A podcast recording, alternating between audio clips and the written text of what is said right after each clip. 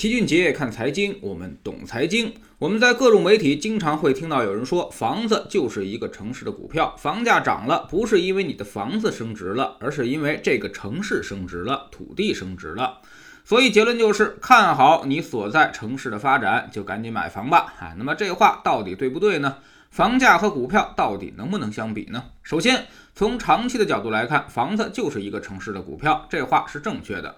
城市升值，那房产肯定会跟着涨，但房价的涨幅其实远没有股票那么大。根据罗伯特·席勒教授的研究，美国两百年的房价来计算的话，那么房价的整体涨幅基本上等同于通胀。即便是最近七十年，也就是工业化之后这段最繁荣的阶段来计算数据的话，也只比每年的通胀略高一点，还不到百分之一，远不如股票市场指数的涨幅。股票指数的涨幅扣除通胀之后，能达到将近百分之七。其次呢，股票并不是经济的晴雨表，而是投资者预期的晴雨表。也就是说，股票反映的并非是经济本身，而是大家的预期。房子的涨跌并不完全是这样，在它是消费品的阶段的时候，那么不受预期的影响；而当大家都把它当成投资品的阶段，则受到预期的影响就会越来越强烈。就拿我们国家来说，二零零八年以前，基本上它就是消费品。之后呢，进入了投资品阶段。零八年以前，房价是持续上升的，跟其他的因素都没什么关系。但是零八年之后，跟货币供应量有很大的关系了，房价上涨也是一波接着一波上涨的。那么说明投资者的预期正在频繁的发生变化。第三呢，股票的涨跌最重要的就是业绩增长率。持续增长的股票，即便不赚钱，那么市场估值都会很高。房子也是一样，一个城市人口持续流入，城市进入高速发展期，那么房价也就会越来越贵。此时的房价并不是以当地的居民购买力决定的，而是以流入人口的购买力决定的。第四呢，房子和股票比，还有一个因素就是供给的变化比较大。股票的供给基本上不经常变化，多少股本都是确定的，你也不能每年都扩充股本。但是房子的供给却是一个变量，多供给和少供给对于价格的影响很大。第五呢，就是从估值的角度来看，二者也很类似。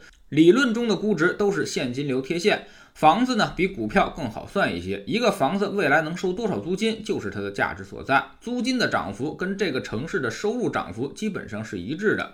但是到了博傻阶段，一般就没人这么算了。这就跟股票是一样，在大牛市的顶点，谁也不会再去算估值，都有神一样的自信，后面总会有接盘侠从我手上接走。注意，今天我们之所以讨论房价跟股票的比较，主要呢就是用到房子的投资属性。你说你买个房自己住，或者是刚需不想卖，那么就不在今天的讨论之列。买来不卖的属于消费，买来想再卖出个高价的才是投资。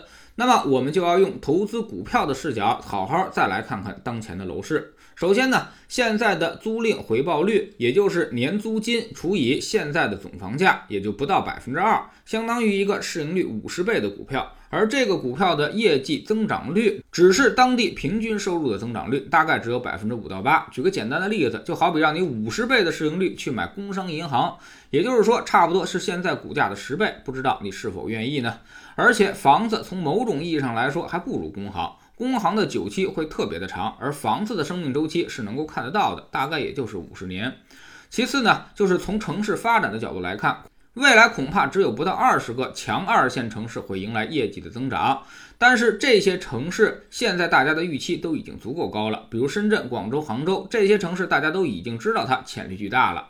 但房价也同样很高，已经基本透支了未来。即便未来还能涨，长期收益率也会很低，就如同你在五千点之上买股票一样。虽然你拿的时间如果足够长的话，也一定可以赚到钱，因为股票总体上是上涨的，但是收益肯定要比两千点的时候买低的很多。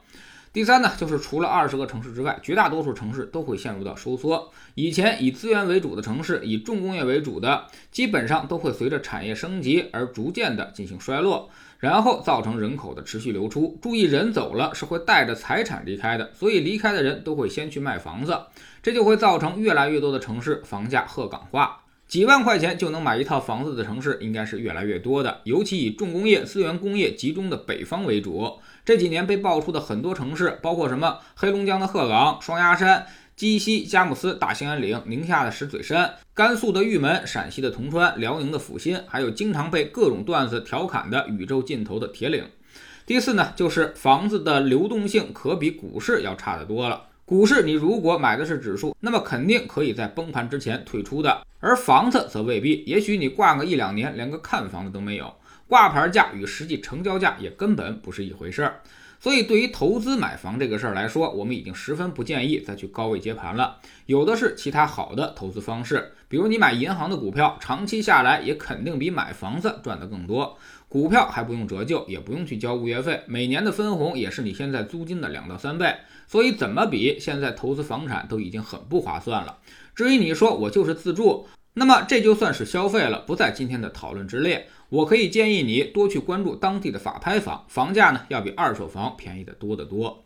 加入知识星球找齐俊杰的粉丝群，我们每个交易日都有投资的课程。昨天我们盘点了这周的走势，周地量已经十分接近，而越是到这个时候，也越是杀信心的时候。大部分人已经被长期的横盘给搞疯了，现在已经不再相信什么牛市有下半场了。但往往这时候就意味着变盘时点越来越近。那么我们到底该如何去做呢？我们总说投资没风险，没文化才有风险。学点投资的真本事，从下载知识星球 APP，找齐俊杰的粉丝群开始。在这里，我们要让赚钱变成一种常态。老齐不但会给你鱼，还会教你捕鱼的技巧，让你明明白白知道钱到底是怎么赚到的。二零一八年星球建立到现在，跟着老齐做投资的朋友，少说也赚了百分之五十以上了。更重要的是，你自己已经明显提高。在知识星球找老齐的读书圈，我们继续为您带来的是约翰涅夫的成功投资。昨天呢，我们讲了一下约翰来到温莎之后定下了七大投资标准，这也是每个投资者都应该遵循的标准，也很容易做得到。如果你遵循着这个执行，那么能够避免投资中百分之九十九的损失。有些观点呢，跟我们今天讲的还不谋而合。知识星球找老齐的读书圈。每天十分钟语音，一年为您带来五十本财经类书籍的精读和精讲。现在加入之前讲过的一百七十多本书，您全都可以收听收看。我们经常讲自助者天助，越努力你就越幸运。